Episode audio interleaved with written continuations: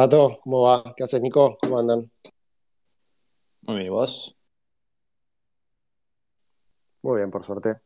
Un invitado de lujo hoy, otra vez en mundo de inversores, así a ver qué, qué podemos aprender. No, bajame la vara, bajame la vara. Es el inversor más importante que hemos tenido en este espacio. Por ser el primero, es uno de uno. No, no, hemos tenido otros, pero sin duda vos vas a ser el más importante de todos. Bueno, eh, Puntuales, ¿eh? Bastante puntuales. muy puntuales, la verdad que es impecable.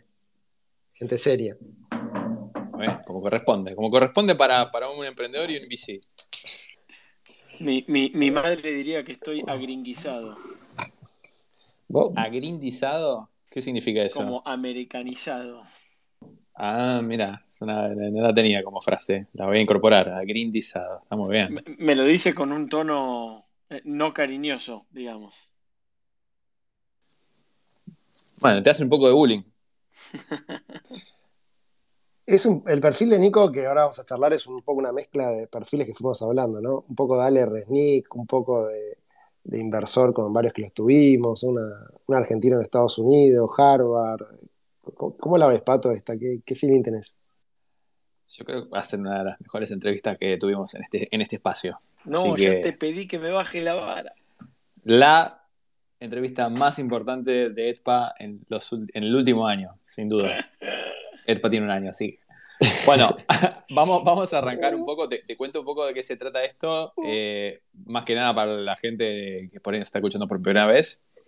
Eh, acá lo que hacemos es hablar casi todos los domingos. Nos, nos- hemos tenido un último, un único caso de un domingo donde no, donde no tuvimos espacio, pero casi todos los domingos hablamos con o emprendedores o inversores o bueno, un mix eh, de, ambos, sobre todo de Argentina, aunque pueda ser Río de la Plata o del resto de Latinoamérica, para que nos cuente un poco cómo fue su carrera, su, historia, eh, cómo fueron eligiendo sus propias aventuras.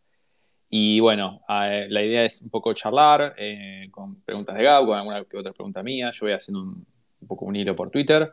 Y hacia el final del espacio, si nos da el tiempo y todo sale bien, eh, vamos a abrir el mic para alguna que otra persona que tenga ganas de hacer alguna pregunta. ¿Te parece bien, Nico? Espectacular. Muchas gracias por invitarme. Bueno, eh, un poco, bueno, Nico, no sé si escuchaste algún capítulo anteriormente, pero la idea es que vos vayas hablando y yo te voy interrumpiendo, básicamente es eso. Y, y empezá por, nada, por el comienzo, que tengas ganas, pero la idea siempre es entender el contexto de dónde salen estos personajes que, que terminamos charlando. Como decía Pato, hay, hubo de todo, emprendedores, inversores, pero sobre todo son gente que, que hace cosas y que en esas cosas que hace, algunas salen bien, otras no. Eh, vamos aprendiendo. Nada, no hay un libreto, sino que es tratar de aprender de las experiencias, que creo que ahí está la parte más interesante. Eh, así que arrancás si querés de, bueno, no sé, ¿quién es Nico Beraldi? ¿Dónde naciste? ¿De qué estudiaste? Bueno, un poco empezá tu historia y bueno, vamos haciendo algunas preguntas mientras que vas, vas hablando. Espectacular. Muchachos, gracias por, por invitarme. Obviamente, dos emprendedores que, que respeto y admiro un montón. Y, y sí, obviamente me, he sumado varios domingos a, este espacio, así que un, honor estar del otro lado. ¿Quién es Nico Berardi? Eh, alguien alguna vez me dijo que soy la suma de mis contradicciones. Eh, yo soy argentino, nací en Buenos Aires. Pará, pará, ya, ya arrancamos interrumpiendo. ¿Cómo es la suma de las contradicciones? Y porque, co- como, como vamos a ir charlando, eh, creo, creo que es un camino hasta ahora eh, sinuoso, con cosas que a veces hacen sentido, la mayoría de las veces no tantas. Eh, hay algo hippie, hay algo ultracapitalista, hay algo de impacto social, hay algo de un ser competitivo eh, y demás. Entonces, eh, creo que al final quién es Nico no lo sé, pero creo que hay, hay un montón de contradicciones y, y- y me divierte seguir explorando esas contradicciones. Tuve que, tuve que googlear la frase porque me pareció genial y al mismo tiempo dije, no puede ser que esto no se lo haya dicho antes. Y parece que es de Foucault, de Michel Foucault. Sí, puede ser, yo no la dije, ¿eh? un amigo una vez y me dijo, por ahí él estudia filosofía, no lo sé. Eh, pero sí, yo na- nací en Buenos Aires, de chico viví en, vivimos en, en México, cinco años, en Venezuela, cuatro años eh, por laburo de mi viejo expatriado y demás. Y después yo terminé el colegio en Argentina y estudié en Argentina, estudié economía en Ditela. Y en el primer semestre de economía en Ditela me pasó un momento, algo bastante cliché, que era que una amiga eh, me pide como un favor ir a construir una casa con un techo para mi país, que estaba recién empezando. Y yo siempre en el colegio y demás, siempre los días de, de servicio social y eso me daban una fiaca terrible. Y yo lo empujé mil veces a decirle que no, que no sé qué, pero me decía, mirá, está lloviendo, se nos bajó un montón de gente, por favor, bancame a mí. Y terminé yendo y se dio la casualidad que era en un, en un barrio que era a 15 minutos donde vivían mis viejos. Y se me vino un poco el mundo abajo. Y mundo súper cliché porque, viste, cuando se te reconfiguran un poco todas las cosas, eh, y decidí que me quería dedicar a eso y le terminé dedicando siete años a techo. Eh, en eso de Itela tenía un sistema que creo que lo sigue teniendo, que no, no, no tomaba asistencia, así que me permitía trabajar prácticamente full time. Y, ¿Qué, ¿qué, es te, ¿Qué es techo, Nico, para los que no saben? Techo, un techo para mi país es eh, lo que creo que hoy en día sigue siendo, o en ese momento al menos se convirtió, la ONG más grande de Latinoamérica. En ese momento eran 45 millones de dólares al año de presupuesto, 500 empleados de, planilla, digamos, full time, 65 oficinas, y la misión era o, o, es combatir la pobreza extrema, empezando con tema de vivienda.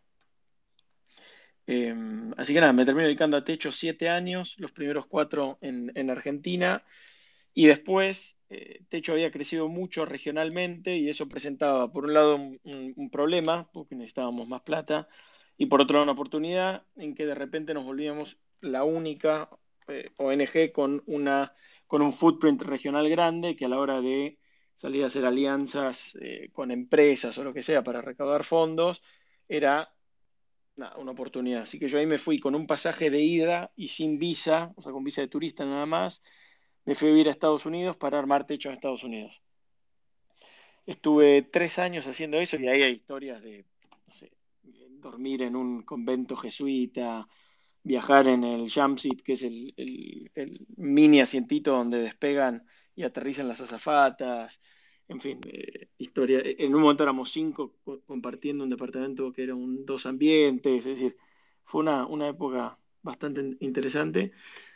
Me termino yendo de techo por un proceso natural, eh, yo creo que ya estaba listo para hacer otra cosa, y tres de mis cuatro directores, digamos, del board de techo eran inversores ángeles muy activos. Nos había gustado laburar juntos eh, y empezamos a hacer algunas cosas juntos, que eso se terminó formalizando en un pequeño grupo de ángeles, que fue cambiando de nombre, hoy en día se llama Miami Angels. Pero a través de eso fue que la segunda inversión que hicimos fue una compañía, de hecho, de tres founders argentinos, en Estados Unidos, quizás potenciales invitados a este espacio algún otro domingo, que se llamaba Nearpod de educación.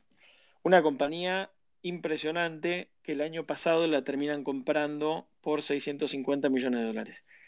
Y más allá del, del exit, digamos, esos primeros meses, años que, que, que, los chicos de Nearpod me invitaron a estar como, como observer en el, en el directorio, ahí fue un poco cuando encontré que era lo que yo quería hacer eh, ese, segundo flechazo, si querés, el primer flechazo fue el de techo, el segundo fue eh, a través de esta experiencia en Nearpod.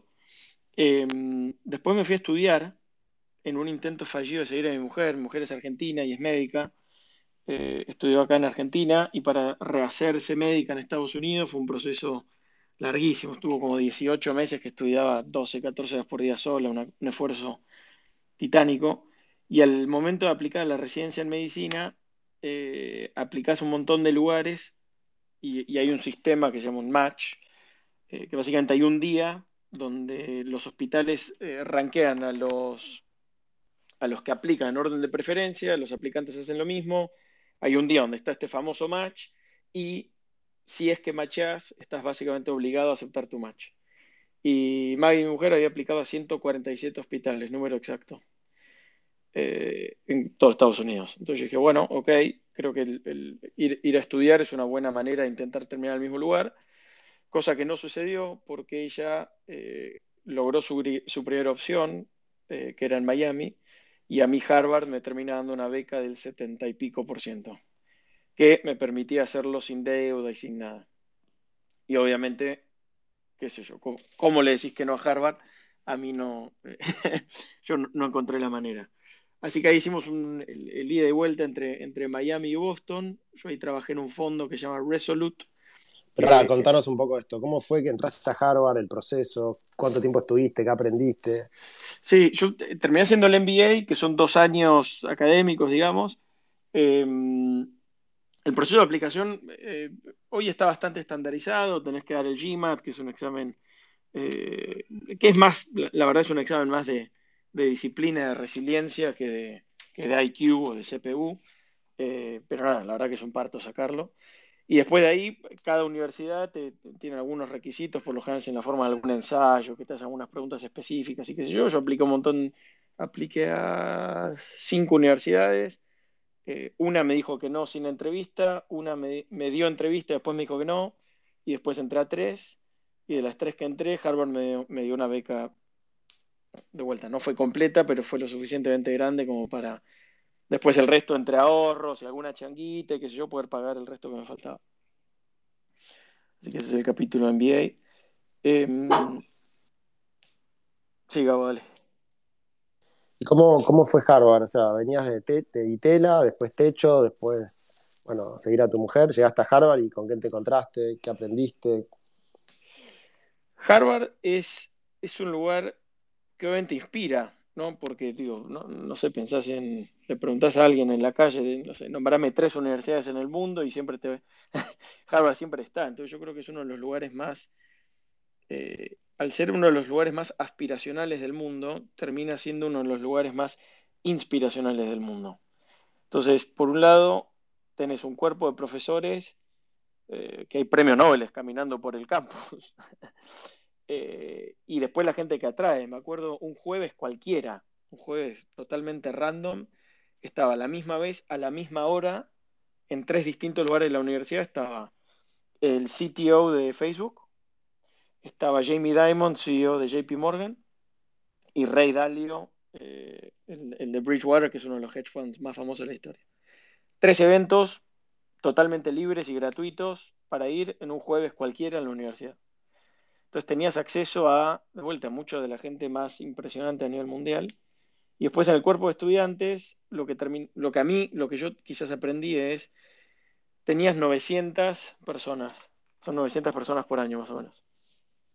Y un poco lo que te obliga a pensar es, o a mí al menos, el, el, el aprendizaje que yo saqué es, ¿en qué es lo que soy realmente único?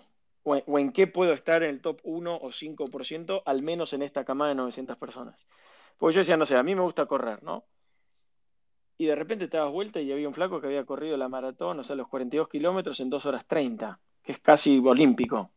Y decís, ok, no corro también. Sí, che, yo la verdad que para las matemáticas y que yo, medio que me las daba. Y al lado tenías al campeón nacional de, no sé, España, sentado al lado tuyo o tenías un pie que había estudiado actuario. Y dices, ok, quizás en matemática no soy tan bueno.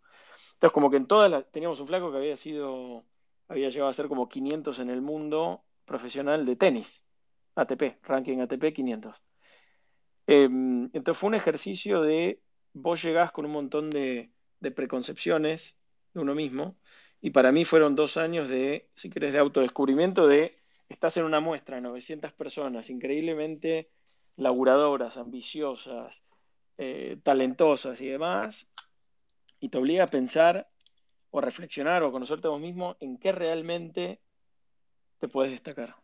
Y eso para mí es, muy valioso. ¿Y en qué te puedes destacar?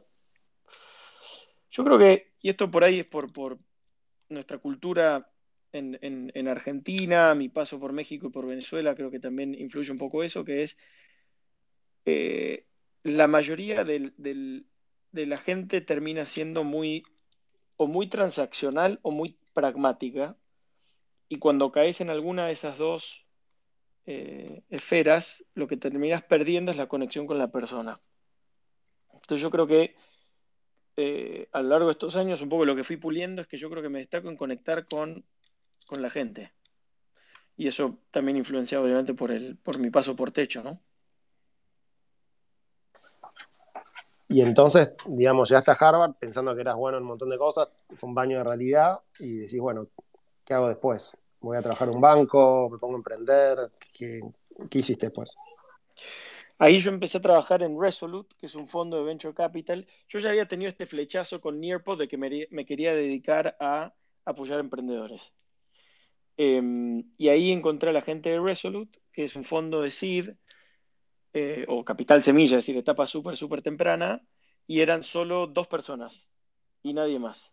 No tenían analistas, no tenían associates, no tenían secretaria, no tenían a nadie ni a nada.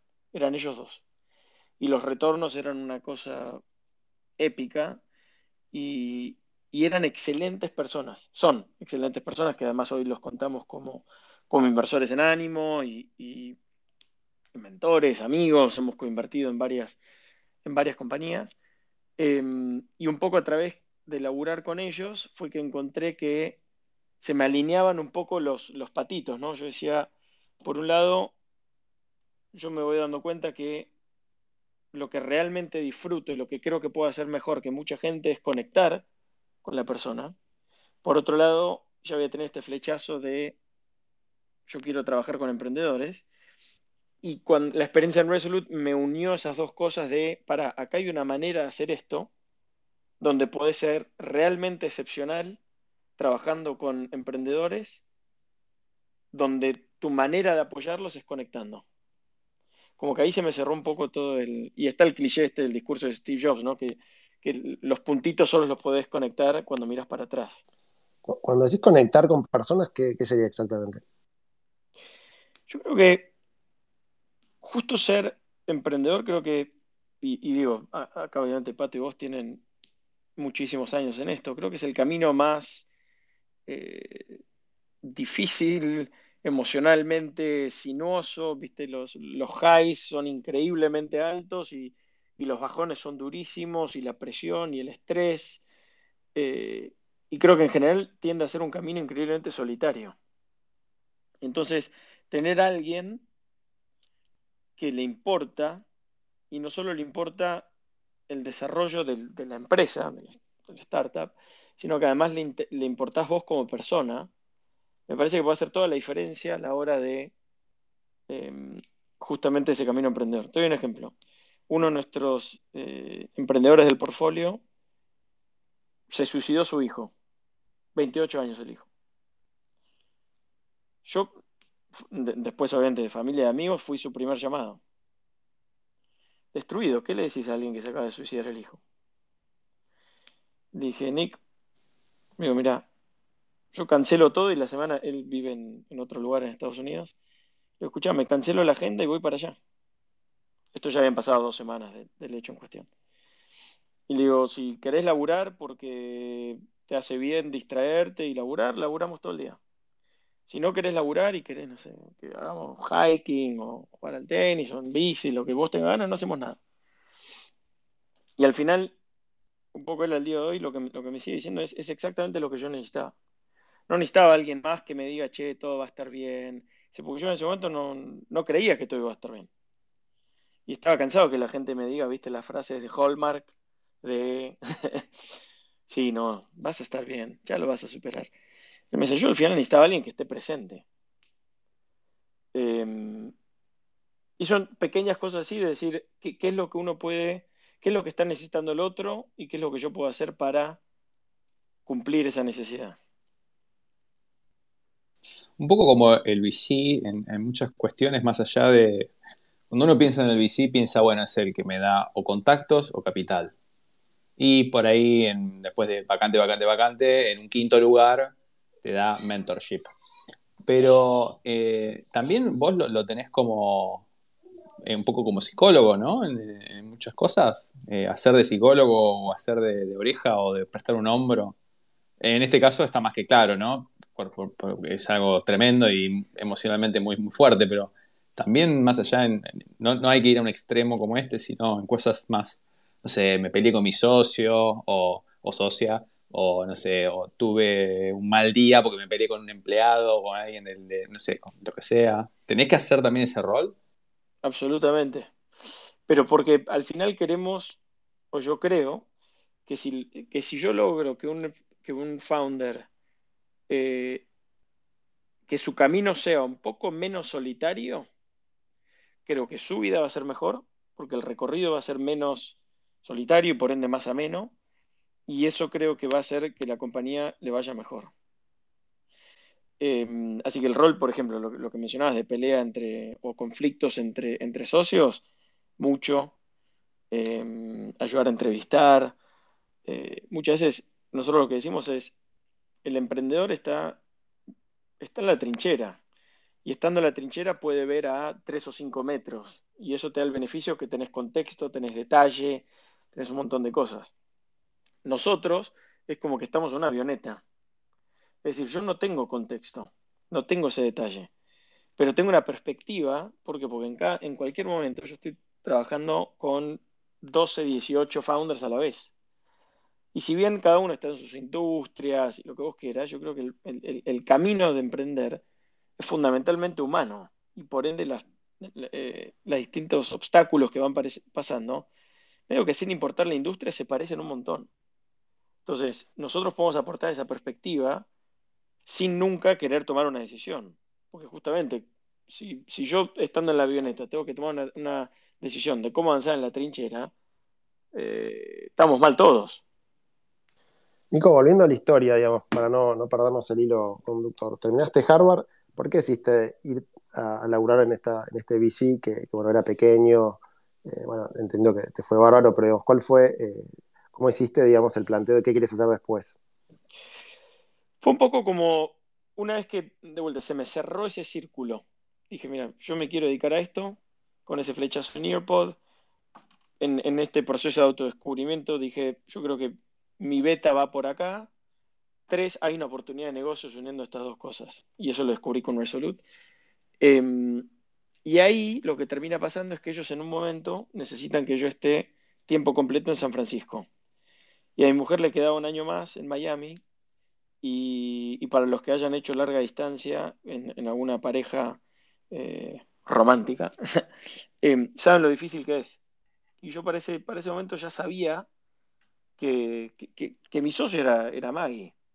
Y esa fue un poco la charla que tuve con, los muchachos de Result. Le dije, miren, yo la verdad es que sí, esto en un montón de maneras es, una oportunidad de oro, pero mi partnership está en Miami. Y, esto era obviamente antes de que Miami se ponga cool, al menos en Twitter. Eh, que remoto, híbrido y demás sea, sea algo real. Em, y me miraron y me dijeron, en Miami, estás en pedo, ¿qué, qué, vas a hacer en Miami? Le dije, mirá, no sé, está mujer y, yo creo que me voy a casar y, y, tengo que estar allá. Y estoy dispuesto a viajar lo que haga falta, si hace falta viajar todas las semanas, estoy acá todas las semanas, pero tengo que estar allá. Y en un acto que mirando para atrás de vuelta, como uno conecta mirando para atrás, ¿no? Un gran acto de, humanidad de ellos. Me agarra Mike, uno de los dos, y me dice, es que Nico, yo no te, no te querría poner una situación donde vos tengas que viajar todas las semanas, porque eso no te hace bien a vos. Y si no te hace bien a vos, no me hace bien a mí. Así que anda a Miami y cuando vos quieras, las puertas están abiertas. Y era una oferta que además era ridículamente generosa para, mí, para ese momento, yo no me merecía lo que me estaban ofreciendo, eh, ni mucho menos. Y básicamente me dijo, llévate la oferta cuando vos quieras, llámame.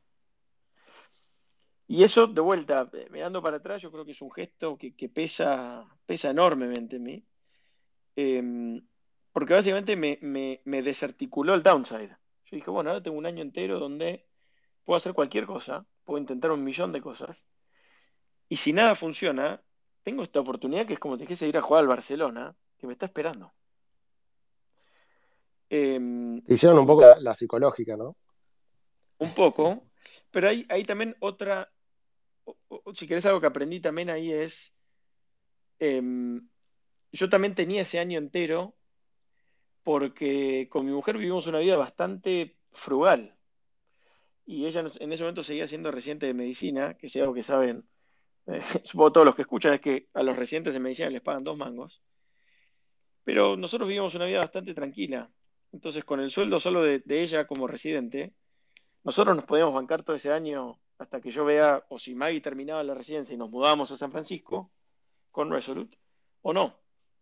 Y ahí creo que lo que aprendí ahí es mantener tus costos fijos lo más bajo posible por el tiempo más largo posible que puedas, te da libertad.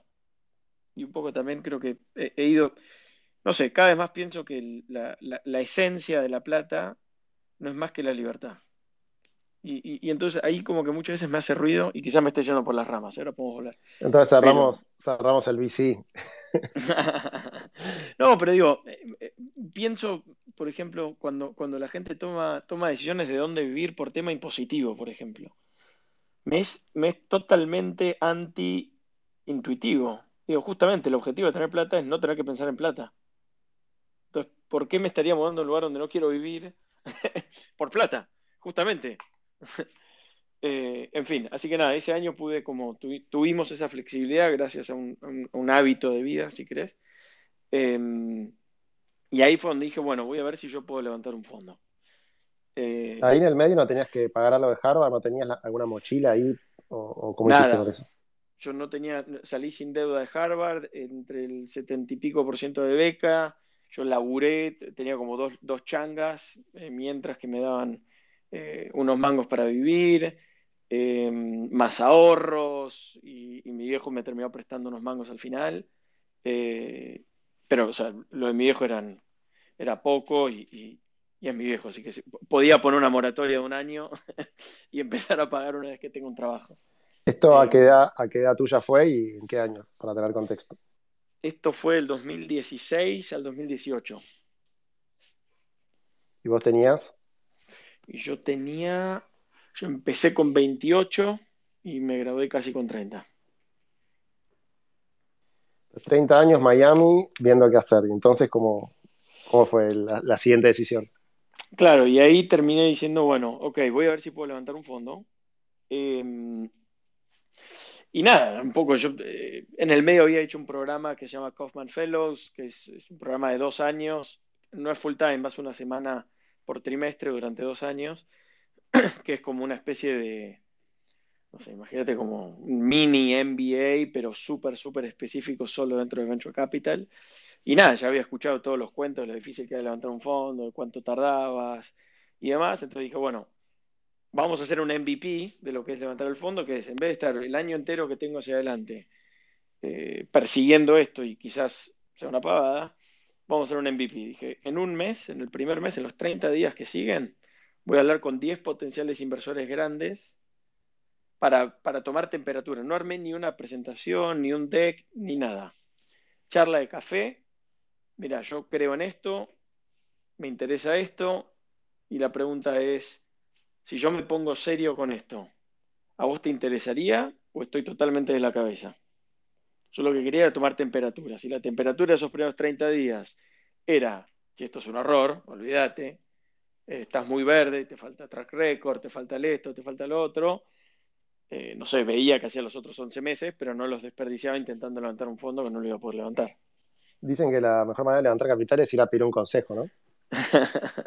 sí, aunque yo no iba a pedir consejo. Yo le dije, mira, a mí me fascina esto, yo veo esta oportunidad y creo que yo soy la persona para hacer esto por X, y Z si me pongo serio y lo hago, ¿estás o no estás? ¿Cuáles eran tus argumentos, digamos? Porque vos todavía, digamos, habías laburado con VCs, habías hecho un laburo en techo, pero digamos, ¿cuál era, eh, digamos, tu forma de vender la idea? Un poco, o sea, yo, tanto en Resolute como antes, que, hacíamos estas inversiones más a nivel ángel, yo tenía cierto track record, que obviamente era verde porque estaba empezando, y, a mí siempre me, me atrajo mucho la etapa seed y pre-seed, es decir, los primeros, primeros días. Entonces, que, la contra de invertir tan temprano, si querés, es que tardas muchísimo más en que sea evidente si el track record es bueno o no. Una cosa es invertir, no sé, una serie B, que no a una IPO pueden faltar 3, 4, 5 años, versus invertir en día cero, que pueden tardar 10, 12, 15 años, ¿no?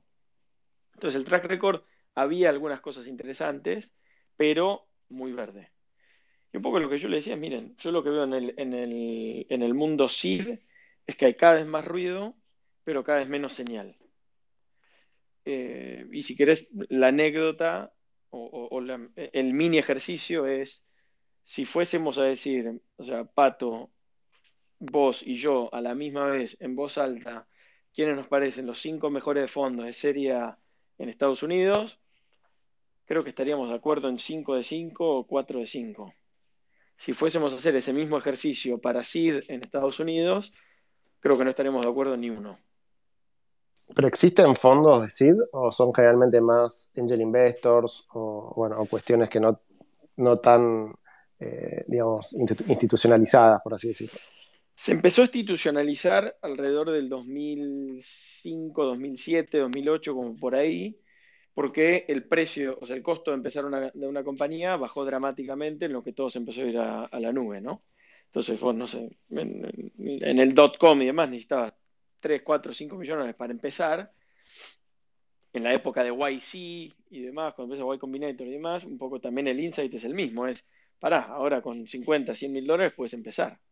Entonces ahí hubo una primera camada de fondos, que son, algunos siguen hasta hoy, algunos ya no hacen solo seed y demás, pero tenés desde un Y Combinator, que obviamente empezó más o menos en esa época, tenés un Flatgate, First Round Capital, eh, SUSA, Resolute, eh, Ancork, son todos más o menos de esa época que se dieron cuenta que con un fondo mucho más chico y cheques mucho más chicos podías entrar antes en las compañías. Así como que creo que hicieron un, mejor trabajo en escuchar a su cliente, que el cliente es el emprendedor.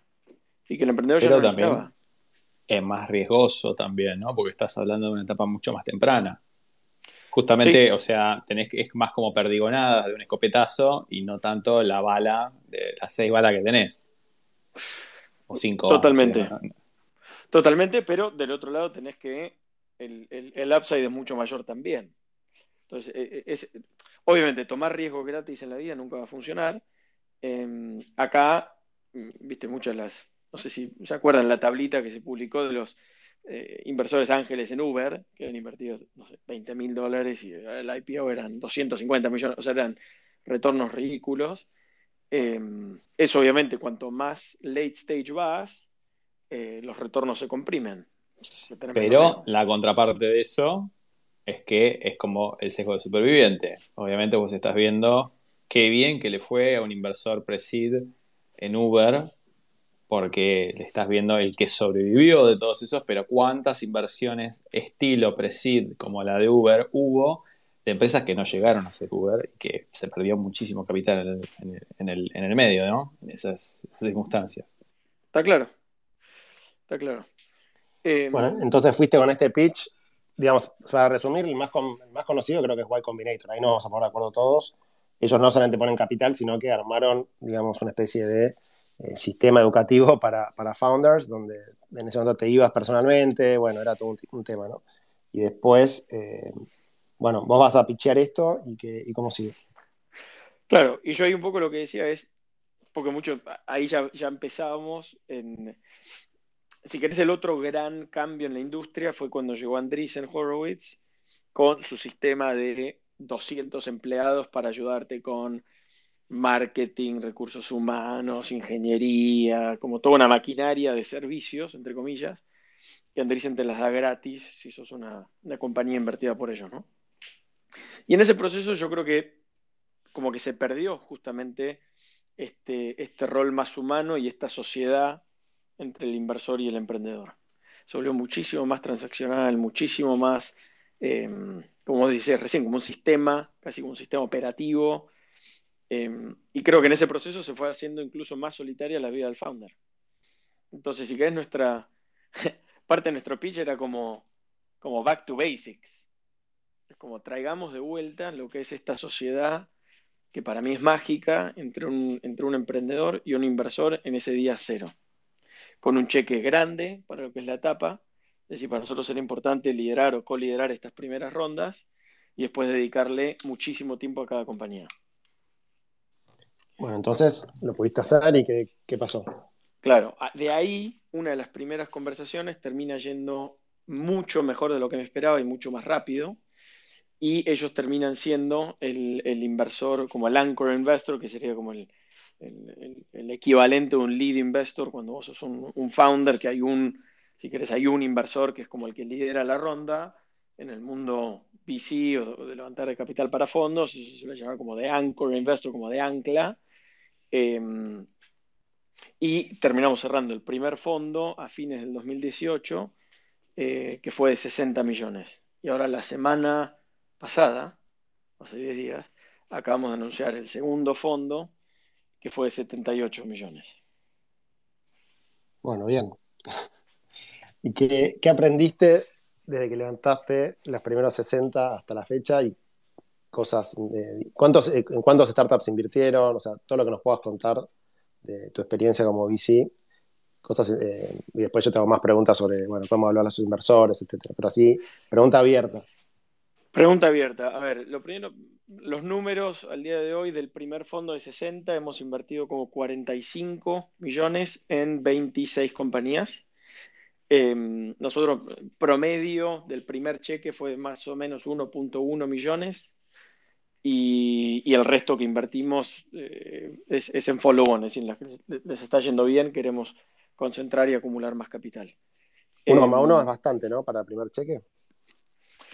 Sí, y es parte, si querés, del diferenciador. Es decir, nosotros invertimos entre 500, en el primer fondo fue entre 500 y 2 millones, en compañías que están levantando entre 500 y 4.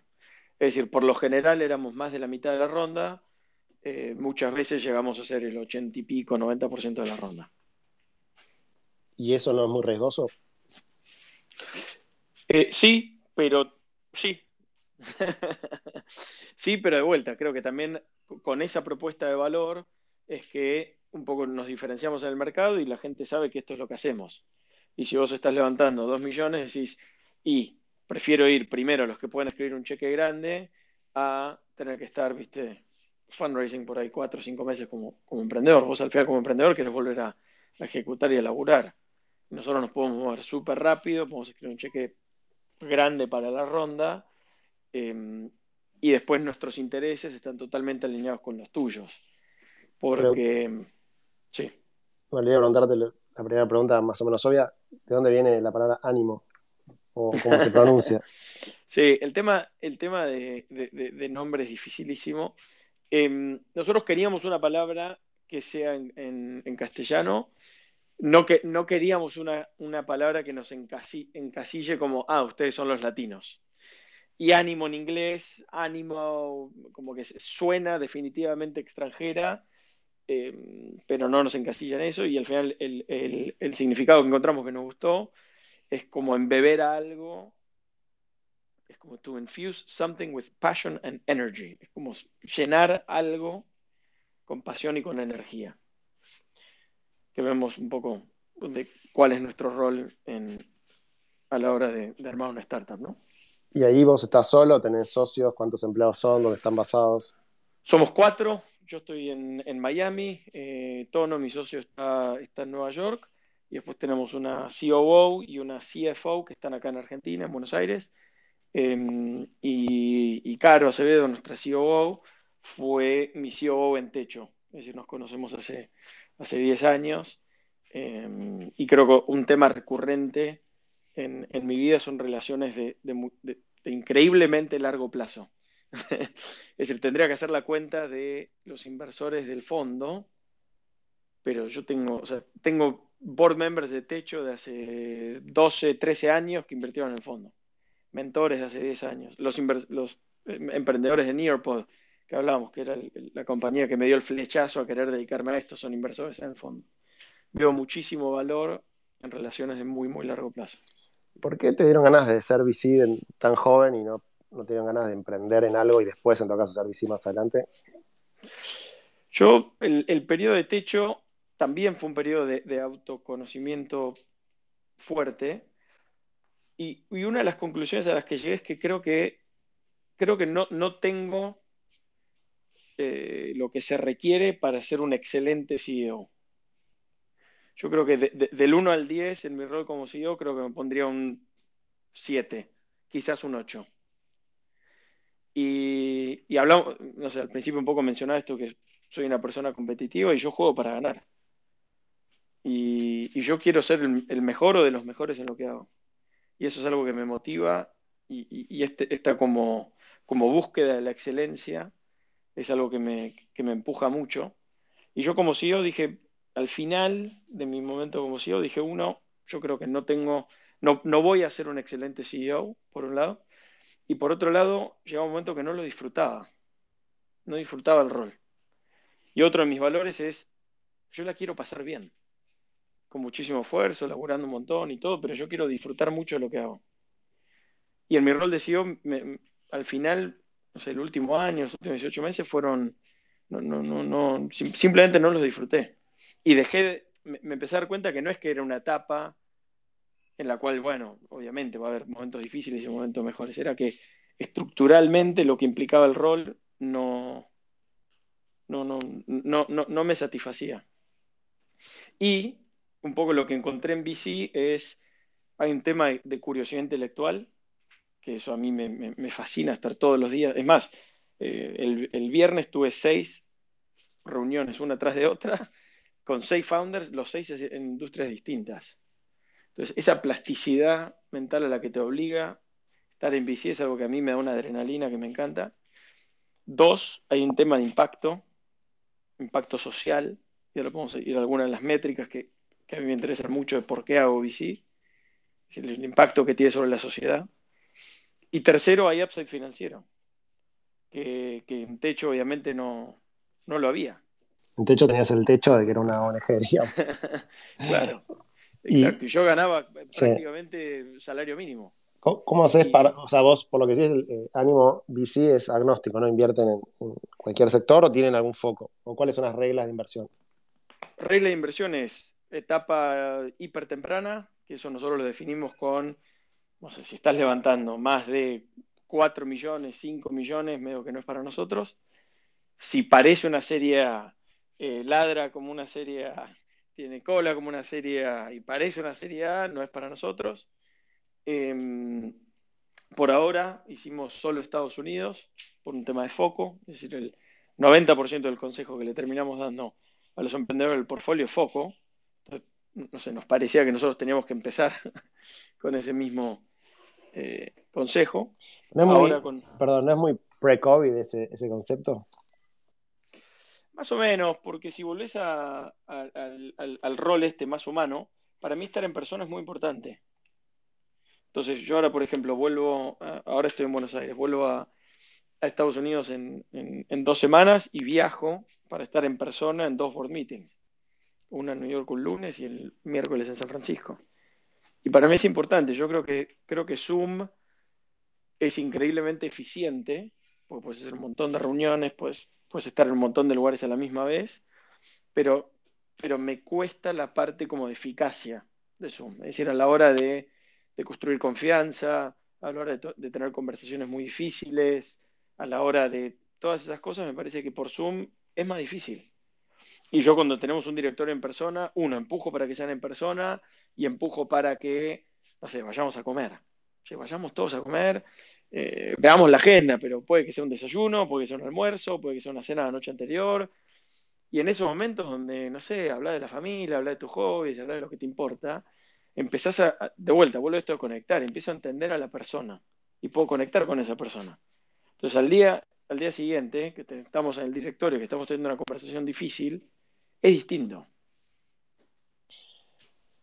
¿Y cómo es cuando viene una situación difícil? Porque vos si conecto a un emprendedor, voy a ver cómo está mal, con, tuvo un problema con el hijo, o sea, generas como una especie de amistad, pero después esto es un, negocio, o sea, es como una especie de casamiento con prenup, donde vos invertís, ya está la regla del divorcio, eh, si tenés que sacar un founder, lo tenés que sacar, si tenés que vender la compañía, o sea, hay situaciones que no son de amistad, que son realmente hiperprofesionales. ¿Cómo haces para cambiar el sombrero, digamos?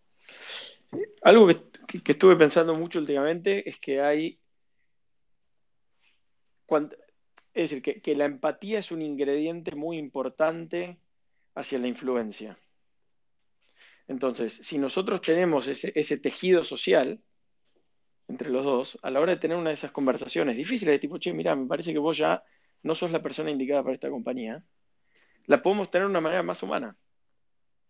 Y como al final vos seguirías siendo shareholder y seguís queriendo lo mejor para esa compañía, y yo también, nuestros intereses están alineados, eh, podemos navegar esa situación diez veces más saludablemente, amigablemente y demás, aunque sea la decisión dura que hay que tomar. Y en el medio por ahí, por ahí sufra esa relación un tiempo. pero también creo que hay una diferencia, y, esto es una frase en inglés que me dijo un mentor hace, hace poco y me quedó resonando, que es la diferencia entre ser kind y ser nice. Que no, sé bien cuál sería la frase en español, pero nice es esa persona que, no sé, vos por ahí tenés una lechuga en los dientes y no te dice nada. Porque quiere ser nice con vos y, no sé, no te quiere poner en ese momento incómodo. Alguien kind te dice, che, tenés una lechuga en los dientes y por ahí sea un momento medio incómodo, pero está, está velando por tus intereses. Y hay una diferencia entre esas dos cosas. Entonces, siempre y cuando el emprendedor entienda de dónde vengo yo y cuál es mi motivación y cuáles son mis valores, eh, la conversación es distinta. Ok. Bueno, entonces, si yo estoy en Estados Unidos y quiero levantar capital, con vos, qué es lo que tengo que hacer y, si querés cuáles son los red flags básicos cuando, cuando ves un proyecto. Sí, yo respondo el 100% del call de email y Twitter. LinkedIn no, porque LinkedIn ya es, no sé, es, es todo spam, no sé, es un desastre, así que ya ni lo monitoreo. Em, así que o me escriben por mail o me escriben por Twitter, las dos cosas la verdad las monitoreo 100% y contesto todo. Eh, red flags, que me escriba un asistente. ¿Por qué tenés un asistente? Es una empresa pre ¿Qué haces con un asistente? Que me escriba un banquero. Este, muchas veces, no, no, contratamos a esta boutique financiera eh, para hacer M&A y le estamos presentando tal startup. No, no, no. Eh, fuera de eso, nada, una buena presentación siempre sirve porque al final nosotros vemos como entre 4.000 y 5.000 compañías al año y no tenemos tiempo para hacer due diligence de las 5.000. Entonces tenemos que, como todo en la vida, va generando procesos y vallas para cortar lo más rápido que puedas. Es decir, la mentalidad del VC, dado el volumen que maneja, es ¿Cómo digo que no lo más rápido posible? ¿Y cómo haces? Y ahí vamos descartando cosas. Para empezar, cosas que no eh, Haces un auto-reply que diga no. no, a ver, las presentaciones las veo todas y primer, si querés consejo, es al emprendedor es hagan la tarea en a quién escribirle, porque si no estás perdiendo tu tiempo. Es decir, ese mail que por ahí estuviste 5 o 7 minutos para mandarme a mí, pero estás levantando 20 millones de dólares en, no sé, en Croacia, donde yo no invierto en Croacia y no invierto en rondas de 20 millones de dólares, son 5 o 7 minutos que perdiste. Y si eso lo, lo acumulás, eh, de repente es un montón de tiempo. Y el, tiempo del founder es el activo más valioso que tiene, una, que tiene una startup. Entonces, yo siempre doy el consejo de invertir esa hora, una hora, dos horas, lo que, lo que te lleve, en hacer un buen filtro de, a qué VCs escribirle, a quiénes no. Es decir, proceso interno, primero obviamente todo lo que no es relevante para nosotros lo descartamos. Em, después hay cosas que, de vuelta, esto es, algo muy humano. Y como le dedicamos cada, muchísimo tiempo a cada compañía, em, hay un tema de cosas que me interesan y cosas que no me interesan. Por ejemplo, una, hay una idea que sigue apareciendo cada, diría una vez por año o más seguido, que es algún tipo de aplicación para peluqueros. Todo, cada seis meses, cada un año, sin falta, me llega un deck de una compañía para peluqueros. Y qué sé yo, por ahí hay gente que le encanta el tema peluquería. A mí la verdad es que no me imagino estando en los próximos 10 años dedicándole una gran parte de mi tiempo a una app para peluqueros. Entonces, puede sonar muy injusto, eh, pero no me interesa. Entonces ahí cortamos otro montón de cosas. Y después tenemos una vara relativamente baja para, unos para, una, para una primera reunión, que la solemos hacer de 30 minutos, para, uno, para, para optimizar nuestro tiempo y dos, para optimizar el tiempo del emprendedor. Es decir, yo, si, no es un fit, no quiero que el emprendedor haya invertido una hora o desgastado una hora. Si uno mira muchos startups que después fueron empresas súper exitosos, eh, exitosas y ve los primeros decks, etcétera, no aparecían cosas muy interesantes, o no sé, Airbnb, digamos, bueno, están los mails ahí. Eh, si mirás inclusive la idea de los de Google, que era, ni siquiera tenían idea cómo le iban a amortizar, bueno, cualquier compañía muy exitosa, si ves al principio, no era súper sexy, no parecía, no era obvio que iba a ser una gran idea. ¿cómo haces o qué mirás como para poder de alguna manera predecir el futuro cuando realmente eh, hay mucho, como decimos, mucho ruido y poca señal? ¿O cuáles son las señales que mirás? Lo que estamos buscando nosotros es con, a, la hora de hablar con los founders, es yo estoy buscando alguna, algún indicio de genialidad en alguna arista. Entonces, cuando, cuando vos lográs ver Siempre está la historia del founder de Uber que era campeón mundial o número uno a nivel mundial de Nintendo Wii, cuando el juego de tenis de Nintendo Wii. es decir, eh, ¿qué, qué, hay de esta persona, de este founder, que haya algo que sea realmente único? Y después eso tiene que ser en algún mercado que sea suficientemente grande. Para nosotros que invertimos tan temprano, al producto le asignamos un valor casi cero yo lo que estoy buscando es gente realmente especial que esté operando en un mercado lo suficientemente grande. Que ahí también puedes challengear, porque si, bueno, pero Uber empezó como, no sé, servicio de limusinas en California. ¿Qué tan grande era el mercado de limusinas? Digo, sí, está bien, pero si te extraes un poco, si, bueno, esto podría ser otra cosa, podría ser más grande, lo que vos quieras. Lo que decís es que cuando analizás las startups en esa etapa, lo que mirás son obviamente las personas y si tienen alguna característica de genialidad. Entonces ahí la pregunta sería, ¿cómo sabes si tiene una característica de genialidad? Tenés como una especie de preguntas que le vas haciendo, como el otro día hablábamos con Mati Nissen, bueno, ¿cuál es la distancia acá a la luna? O ese tipo de cuestiones para ver cómo piensan, cómo es el proceso de, una charla. Uno es el track record. Es decir, ¿qué, hiciste hasta ahora? ¿No? Y ahí, digo, en algún momento, obviamente si tenés, sos un fan de 18, 19 años, me importa menos porque has tenido menos tiempo de mostrar eso. Em, Ahora, después de cierta edad, estuviste laburando en un montón de cosas, 15, 20 años, y no hay nada interesante o, que, muestre ese, destello de genialidad, y es difícil. Es difícil que, quizás lo tengas, ¿no? Em, y obviamente hay gente que, tiene después, y parte de lo que tenés que convivir como VC es que te vas a perder un montón de oportunidades. Es decir, si, si no sos alguno de la gente en Twitter que pone el mail que cuando le dijo que no a Airbnb, como decían los mails, y significa que no estás viendo los deals que tenés que estar viendo. Si yo me voy a perder un montón de cosas a la hora de, optimizar el proceso y demás, como lo estoy haciendo, como te lo estoy contando. Ese es el, el, el antiportfolio de Bessemer. Por ejemplo, el antiportfolio de Bessemer. Es decir, y, tenés que convivir con esa realidad. Y yo también tengo que entender que no voy a tener a todos los mejores deals que yo vea, los voy a poder tener en el portfolio. Yo necesito suficientes para que funcionen los retornos. Entonces, eh, en todas estas rúbricas son imperfectas y nos vamos a perder cosas. Em, habiendo dicho eso, digo, empezás a ver dónde hay genialidad en el track record y qué hiciste hasta ahora. Y muchas veces la charla, siempre empezamos la charla con cualquier emprendedor, es contame tu historia. Así como me preguntaste vos ahora al principio, contame tu historia. Quiero entender, contame. No, crecí. Ahora, el, último deal que hicimos se creció en un, en un, pueblo en Montana, en medio de la nada. Montana de ser el equivalente, no sé, de Neuquén, de Río Negro, ¿viste? un pueblo lleno de nieve, sin nada. El flaco logró irse a Dartmouth, que es una Ivy League, una de las mejores universidades de Estados Unidos. Le dice, viste, como ciertas cosas que decís, ¿cómo salís de un pueblo de nieve en medio de la nada a llegar a una League, a llegar acá, a llegar a lo otro? Decís, ahí hay algo. ¿Y, en esas preguntas a los emprendedores, ¿tenés alguna que usás que decís, bueno, si contesta mal, chau, como una que es red flag total? No, no, no, no tengo una así. Sí, al final yo también lo que quiero entender es em, si, la compañía en la que estás laburando es, si querés, tu, obsesión o tu, pasión en la vida. Porque creo que vuelvo a cuánto valoro lo difícil que es el camino del founder, que, siempre está este tema del misionario versus el mercenario. ¿no?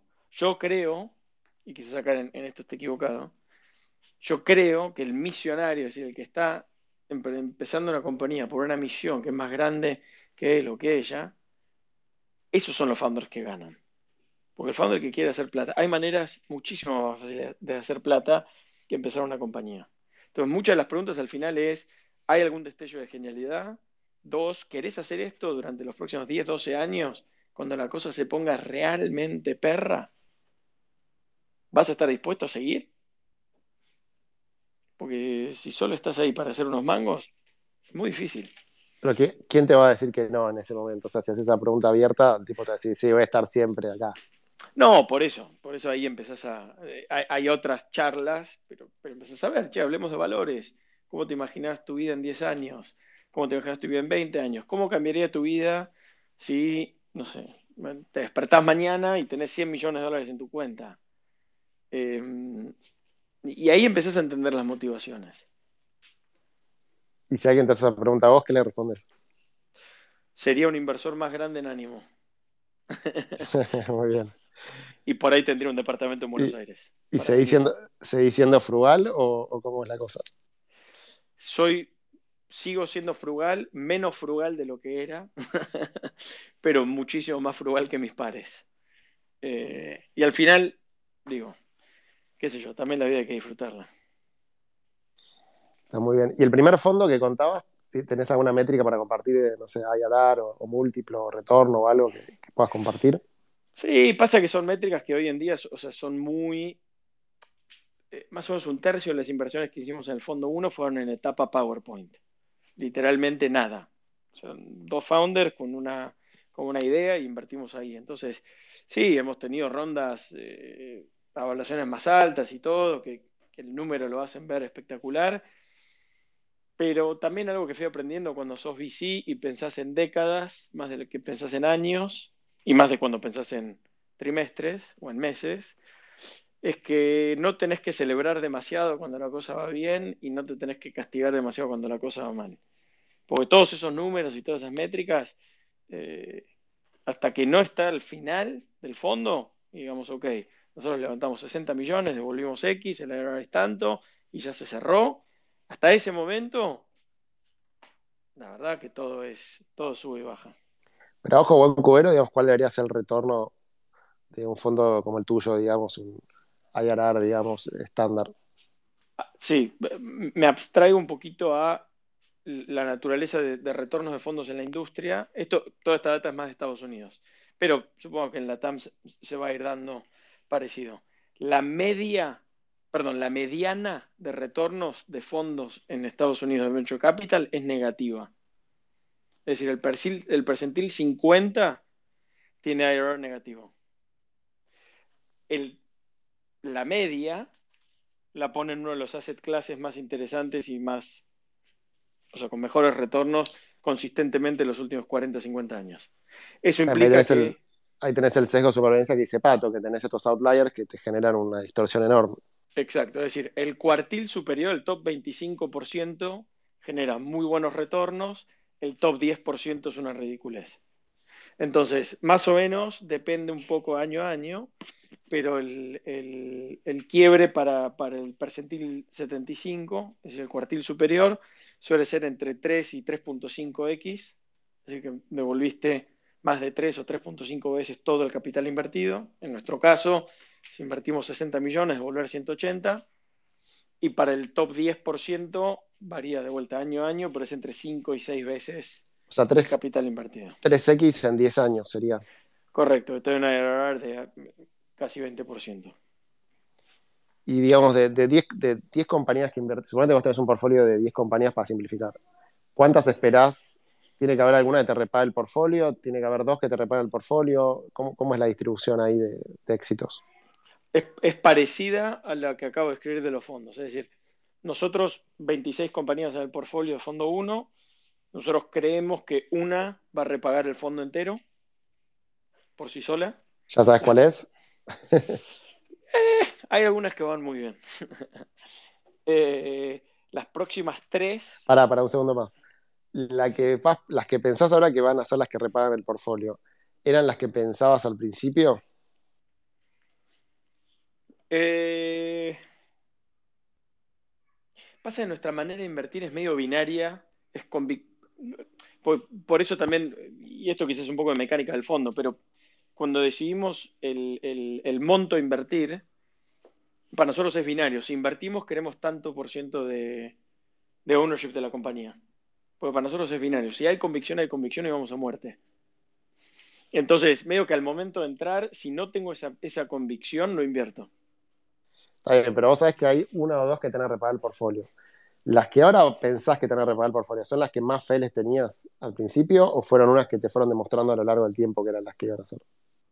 Fueron dos que mantuvieron el nivel de convicción que tuvo al principio. Son dos personajes de novela, realmente, los dos en sus distintas, y son personas muy distintas, pero son dos personas realmente impresionantes. o sea, vos lo que decís es que vos de entrada invertís y tenés 100% de convicción, con lo cual si después sale bien, tenías 100% de convicción. Después la que sale mal, bueno, pasaron cosas. Me equivoqué. En algún momento me equivoqué. Bueno, tuviste mala suerte. Sí, Sí, sí, le, le pifié al sector, le pifié al mercado, le pifié al equipo. Eh, sí, las, miles de maneras en las que mueren los startups, ¿no? ¿Hay algún patrón? o sea, una vez que hay una frase que escuché por ahí que dice que, bueno, cada empresa que le va bien es por un factor en particular. Y ahora las que le va mal en general comparten, digamos, las razones por las cuales le van mal. ¿Vos tenés algo, algo así pensado o te parece que, no es así? Eh, no creo que sea tan así. Lo que sí he observado cierto patrón es, al final, me, voy volviendo más creyente del founder market fit. Es decir, ¿por qué este founder va a ganar en este mercado? ¿Cómo es eso? Claro, digo, no sé, Messi, ¿no? Messi juega bien al fútbol. Ahora, si a Messi lo ponemos a jugar al básquet y mide unos 60 y algo, difícilmente sea bueno jugando al básquet. Entonces, es un, es un ejemplo extremo, ¿no? Pero digo, eh, ciertos founders tienen un fit con cierto mercado porque entendieron algo de una manera muy particular, tienen un insight que no tiene nadie más en el mundo. Hay, alguna manera que hace que esa persona, si lo pones en otro mercado, no tiene esa sensibilidad, no tiene ese insight, no tiene ese, ese ángulo, si querés, más, más especial. Entonces, muchas veces, al final lo que yo muchas veces termino observando es eh, y esa persona quizás en otro mercado lo hubiese ido bien, pero el mercado que decidió, la vertical en la que, en la que decidió estar, no era para él. ¿Cuánto juega el timing en todo esto? De última, él puede cambiar eh, casi todo, ¿no? Más allá del equipo, pero puede cambiar el producto, el mercado. Eh, ¿Cuánto juega el timing a la hora del éxito para vos? bastante. Creo que algo que empezó a pasar últimamente me parece que era la magia de Y Combinator al principio, era que vos en la época de Y Combinator, Y Combinator creo que invertía, no me acuerdo si era 25 o 50 mil dólares. Entonces, vos en el, medio podías cambiar de mercado, de producto 23 veces porque tu, eh, si querés, tu, tu, tu, bias de costo hundido era relativamente bajo. Hoy, una de las cosas que a mí me preocupa cuando veo una compañía pre-seed que levanta, no sé, 5 millones de dólares y sigue en etapa PowerPoint, es que después es mucho más difícil cambiar de rumbo. Porque ya tenés un montón de inversores, levantaste cinco palos verdes, tenés posiblemente, como levantaste tanta guita, posiblemente no tengas un directorio formal que tengas que manejar. Y, es difícil decir, che, nosotros íbamos a hacer, robots y ahora vamos a hacer, no sé, publicidad. Sí, pero no, ¿cómo? Yo soy un fondo de robótica. Yo no invertí para que publicidad. ¿Me seguís? Entonces, por eso yo soy muy partidario de rondas pre-seed lo más chicas posibles para no solo poder moverte rápido, sino que si tenés que iterar, cambiar, pivotear, cambiar el mercado, ¿eh? es mucho más fácil. Bueno, entonces, si tuvieses que decir cuál es el principal factor de éxito, ¿qué dirías que es el equipo, el timing, eh, la plata que levantan? ¿Cuál te parece que es el, el driver número uno? Equipo mil a cero, sin dudas. Y equipo es equipo de co-founders y los primeros 10 empleados es, importantísimo. ¿Ustedes ayudan con la parte de hiring, por ejemplo? Ayudamos a entrevistar y a cerrar candidatos. A la hora de sortear candidatos menos, em, pero nosotros digo, como, al final estamos en el negocio del talento, eh, podemos ayudar en, el proceso de, entrevistar. Y la parte de cerrar también es, es, bastante útil porque, mm, digo, es muy difícil. Vos, no sé, trabajás, digamos, acá en Argentina, trabajás en Mercado Libre y es difícil decir, che, voy a renunciar a Mercado Libre para, para unirme a una empresa que tiene, no sé, están los dos founders, un empleado y yo sería la cuarta persona, empleado número dos. ¿Viste? Hay un riesgo enorme de percepción, de todo. Entonces digo, ahí muchas veces un llamado del inversor de esa startup cambia. Porque de repente decís, bueno, está bien, ok, son dos personas y un empleado, pero hay alguien detrás, hay una institución detrás, hay capital, eh, puedo hacer preguntas de cómo ellos ven el negocio, por qué ellos se involucraron eh, y demás. Entonces en eso nosotros, nosotros solemos dar una mano grande. ¿Cuál es el startup que todavía nadie hizo?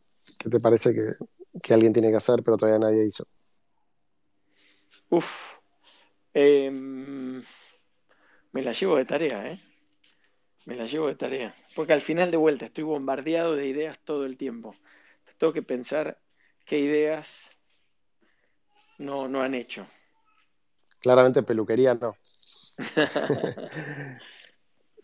che, Nico, eh, bueno, vamos ya a una horita. Está seguramente las preguntas de Pato y quizá alguna, alguna pregunta del público. Pato. Sí, tengo una, pregunta que es eh, para la gente que va a buscar inversión, eh, sobre todo en ronda Presid. ¿Cuáles son las, tres recomendaciones que le puedes dar a alguien? Así, bien, bien cortito del pie, recomendaciones de cómo pegarle la pelota para que, para apuntarlo más al arco y que no se vaya afuera.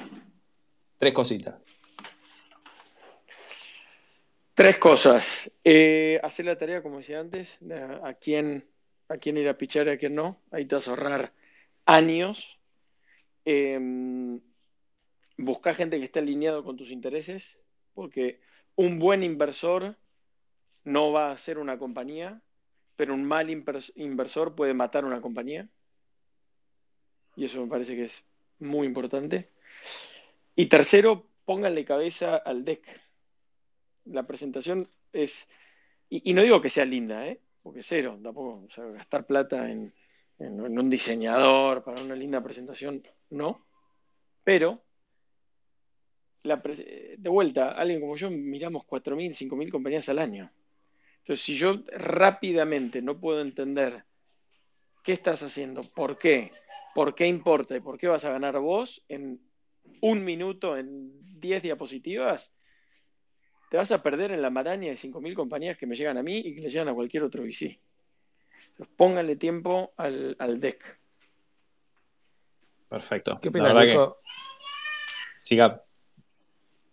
Sí, eh, vos dijiste, Nico, que invertías más que todo en los founders, que estén en Estados Unidos, eh, que no sean de peluquería, etcétera. Eh, sector agnóstico. ¿Invertiste en alguna compañía de cripto? ¿Y qué opinas de, cripto en general, Web3? hicimos dos inversiones chiquitas en, cripto. Estamos empezando a. Al final, yo a nivel personal estoy long cripto hace, hace años. a, nivel, a nivel fondo, hasta ahora nos pasaban un par de cosas. Una era, mucho era increíblemente técnico, es decir, cuando, estabas en el, en, el, layer de infraestructura y nosotros ahí no, no tenemos un edge para entender eh, quién o por qué puede ganar.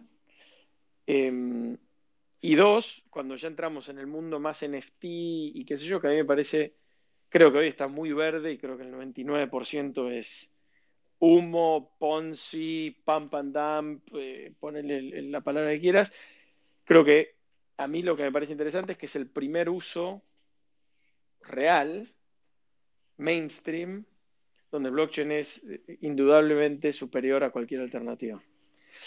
Ahora, cuando empezamos a ver proyectos NFT, muchos, tipo, los, no sé, los de Board Apes, em, eran, era un equipo anónimo. Nadie sabía quiénes eran durante años. Entonces ahí mucha también de, nuestra manera de invertir tampoco se adecuaba mucho. Entonces, es un espacio que, estamos empezando a, ver cómo y cuándo y demás. Yo soy un gran creyente eh, long term de, cripto y Web3. Esta iteración creo que no es, pero creo que justamente es un proceso iterativo. Así como los... ¿Cuál es esta iteración? digo, todo lo que estuvo pasando con, con, con NFTs este último año, si querés, o 18 meses. Y si tuvieses que, ¿qué te gusta más? Por ejemplo, Bitcoin, Ethereum, ¿qué, qué opinas así más en general? No, a nivel personal muy básico, debo tener mitad Ethereum, mitad, mitad Bitcoin. Entré en NFTs para, para, justamente para aprender, porque digo, si, estamos viendo estas cosas en serio, viste, hasta que no te armas el MetaMask y vas a OpenSea, vas a Sorare, vas a... es difícil aprender, ¿no? Em, y ahí me fue bien con algunos proyectos que me parece que no, no, me, debería no me debería haber ido bien, porque creo que no, no son proyectos que tengan fundamentals en serio. Em, ahora, de vuelta, yo creo en el proceso iterativo, ¿no? que es casi como el método científico. ¿Cómo, cómo sería? Ir probando, ir haciendo. O sea, yo creo que al final a mí gran parte de lo que me gusta del mundo emprendedor es esta como, como búsqueda de, la verdad, si querés, ¿no? Que probamos este modelo y no funciona, entonces probamos otro. Después viene otro equipo que prueba de otra manera. Y después tenés 10 equipos que están yendo al mismo problema de 10 ángulos distintos. Y es medio darwiniano, si querés, el proceso, ¿no? Ahora, ¿cómo haces? Antes dijiste un par de veces que miras 400 proyectos por año, que creo que son cuatro en tu compañía. ¿Cómo hacen para mirar tantos proyectos de tantos sectores al mismo tiempo y poder, digamos, entender de lo que están hablando, porque obviamente las personas las puedes evaluar, pero al final del día hay una industria, hay un mercado. Eh, ¿Cómo haces para, siendo tan pocos, mirar tanto y, tener foco? Sí, vuelvo a el, justo el mercado, ¿no? Y el mercado, nosotros no somos especialistas, pero por lo general, si entendés, eh, es decir, el, hay, una regla de Pareto, ¿no? Que con el, en el 20% del, de la información está el 80% del valor. Entonces, si vos sabes cuál es ese 20% o vas desarrollando el músculo para decir, esto es lo que yo tengo que entender para entender el 80% de, de este mercado, yo tengo que entender el 100%. Porque justamente ese sería el, especialista, que en este caso ojalá sea el founder en el que estamos invirtiendo. Pero, por ejemplo, en, bio, en, no sé, en biomedicina, ¿entendés el, ese 20%? ¿En, ¿En cuál? Perdón, no entendí. Yo vengo con una startup de biomedicina. Sí, justo también nosotros no, invertimos en, todo aquello que toca en Estados Unidos la FDA, que es el ente que regula todas estas cosas, porque justamente hay todo, más allá de la tecnología, que tampoco en este caso lo entenderíamos mucho, tenés un tema regulatorio que es, que es muy peludo. Así que justo algo como biotech, no, pero me decís, mira, en algo de infra, IT infra, que nosotros, yo no soy un tipo técnico, eh, no soy programador, no soy ingeniero, y demás, nosotros hoy en IT Infra entendemos suficiente como para entender más o menos por dónde va. Entonces digo, si yo más o menos creo que el mercado va para acá y además encuentro el especialista, estamos. Pero cuando decís cuando el mercado va para acá, ¿no? ¿vos sos más de seguir al mercado o sos más contrario? Digamos, el mercado va para acá, entonces no quiero ir para acá. Es que es buena la pregunta. Cuando digo el mercado va para acá es porque, si por ejemplo, si vos, hace 10 años hubieses invertido en cosas que iban, en, no sé, dentro de infra, que iba todo a on-prem, y digo, sí, sos contrarian, pero digo, es un mercado que, ya quedaba claro hace 10 años que se estaba achicando cada vez más. Y hoy lo que es on-prem, bueno, y ahora sí que es on-prem, está volviendo en algunos use cases, lo que vos quieras, pero eh, los que hicieron muchísimos retornos y que cambiaron la industria en los últimos 10, 15 años, en, infra es toda la gente que se fue hacia, hacia cloud. Entonces, esos, como grandes, grandes olas macro, em, digo, vos puedes ser contrario en todo lo que quieras, pero al final tenés que vender. Claro, pero los que, los que hace 10 años invirtieron en cloud no era obvio en ese momento, cloud era la posta, digamos. Eh, cuando Amazon empezó con AWS, etcétera, estaban solos, ni siquiera ni Google ni Microsoft estaban ahí. ¿Cómo haces para anticiparte, si quieres? Vamos a los founders. Entonces, yo no creo que yo sé hacia dónde va el mercado. Yo lo que creo es que, sé, que, sí sé quién, que, puedo identificar quién sí sabe. Entonces, yo no es que tomo una postura que digo, mira, esto va para acá sí o sí. Ahora digo, mira, esta es la postura de este founder. Si yo creo que este founder es realmente especial y tiene un insight único, y el mercado creo que más o menos va para allá, vamos. Ok, está, claro entonces. ¿Y cómo sabes si el founder, digamos, la última sobre el tema sería cómo sabes que el founder no te está diciendo algo que es totalmente irreal, digamos? Y esa es la pregunta del millón. Porque muchas veces e, el innovador parece loco, muchas veces, ¿no? Eh, no sé, lo ves, eh, digo, en, nosotros en el mundo, en el mundo bici, cuando Mickey Malka con Rivit empezó a hablar de fintech, la gente lo miraba como que era un loco o Esteban Sosnik, de hecho, también argentino, eh, empezó un fondo solo de educación hace 10 años, Lo miraban como que estaba loco. ¿Y entonces, cómo, cómo haces para zafar de eso? No, no zafás. o sea, tenés que estar un poco loco.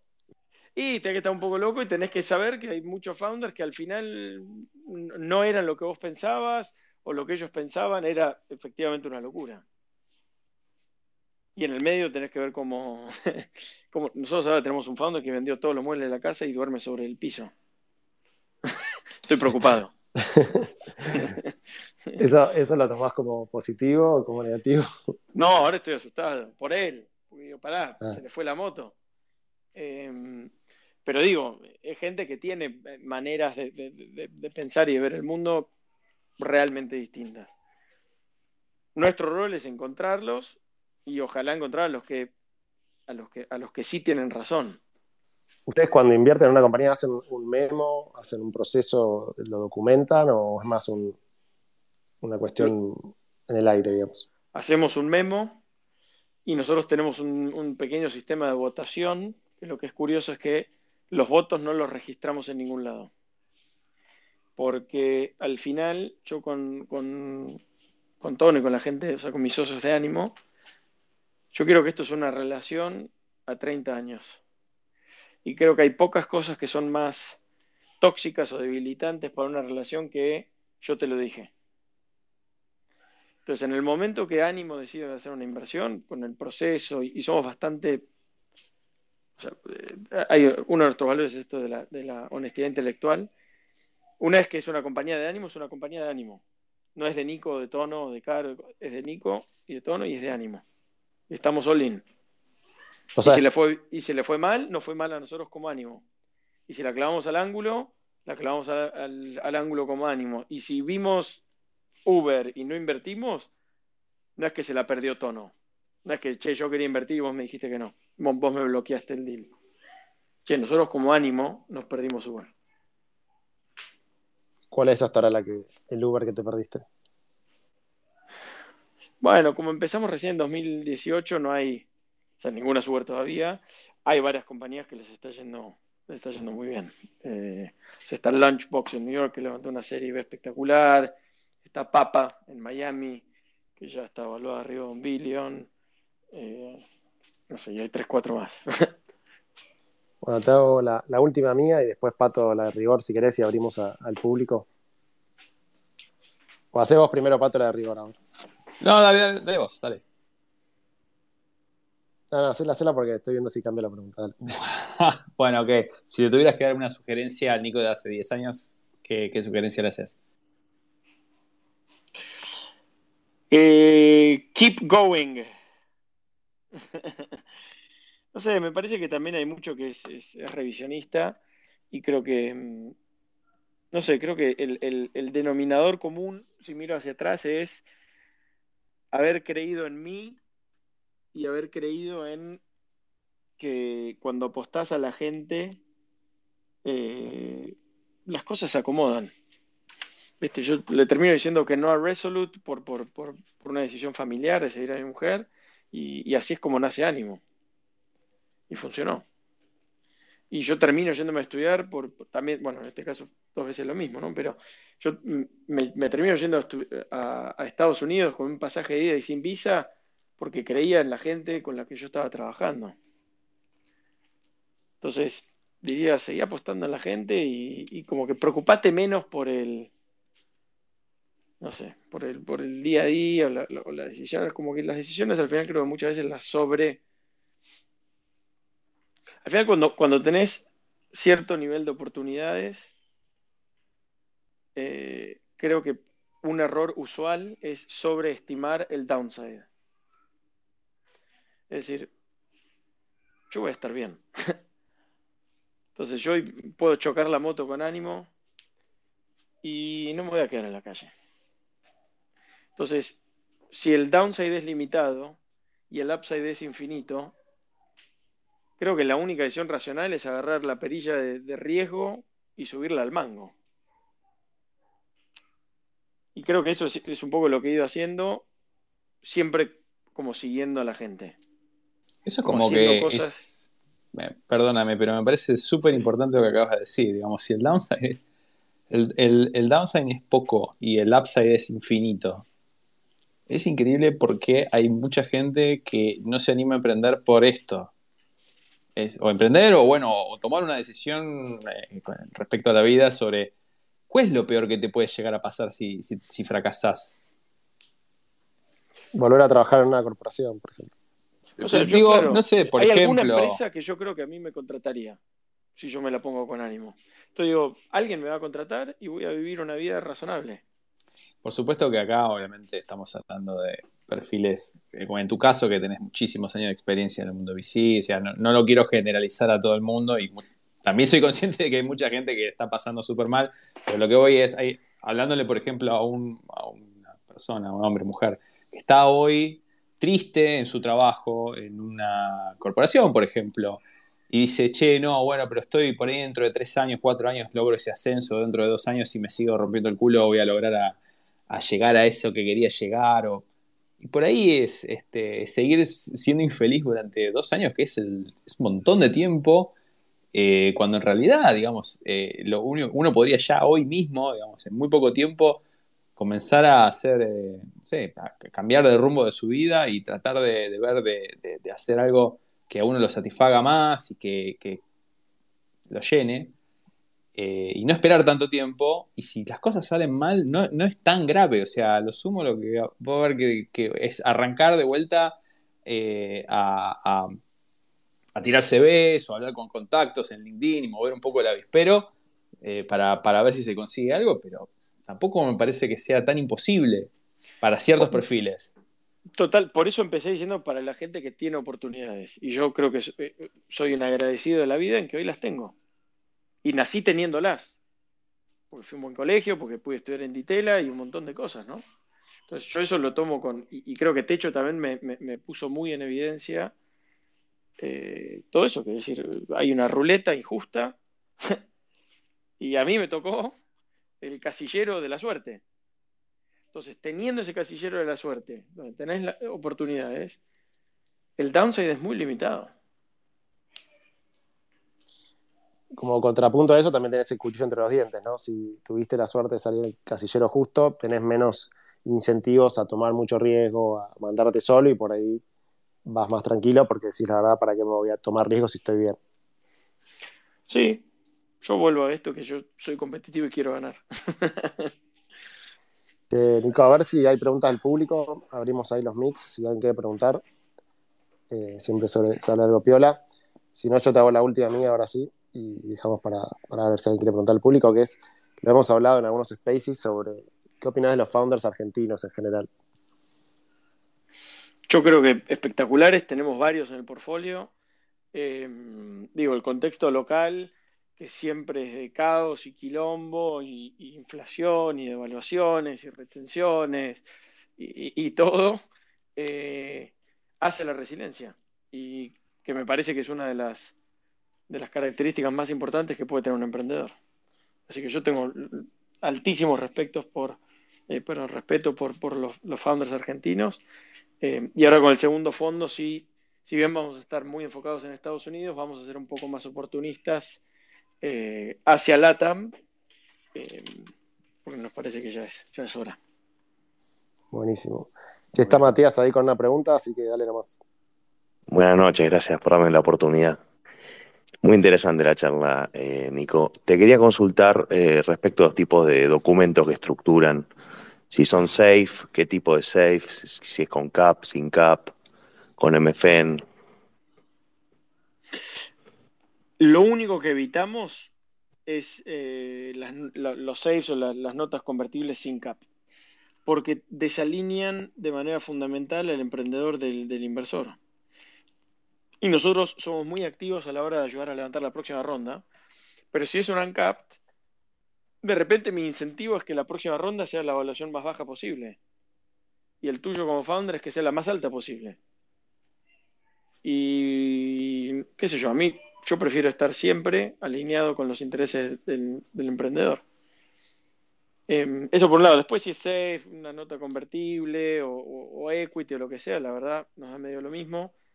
Eh, lo único que sí siempre incluimos es, pro rata porque siempre queremos tener la, posibilidad de seguir invirtiendo. Ok, muy claro, gracias. Bueno, estamos ahí una horita y media, creo que casi tiempo cumplido. Eh, un placer, Nico, charlar con vos. Eh, Pato, si querés decir algo más y le dejamos a Nico para que haga el cierre. Dale, no, mil, gracias por, regalarnos este espacio y bueno, te dejamos el cierre a vos. no, a ustedes, la verdad que de vuelta, los dos unos, unos fenómenos en, de vuelta, lo que han hecho hasta ahora em, en sus respectivos caminos y ahora armando este espacio que me parece que también es importante.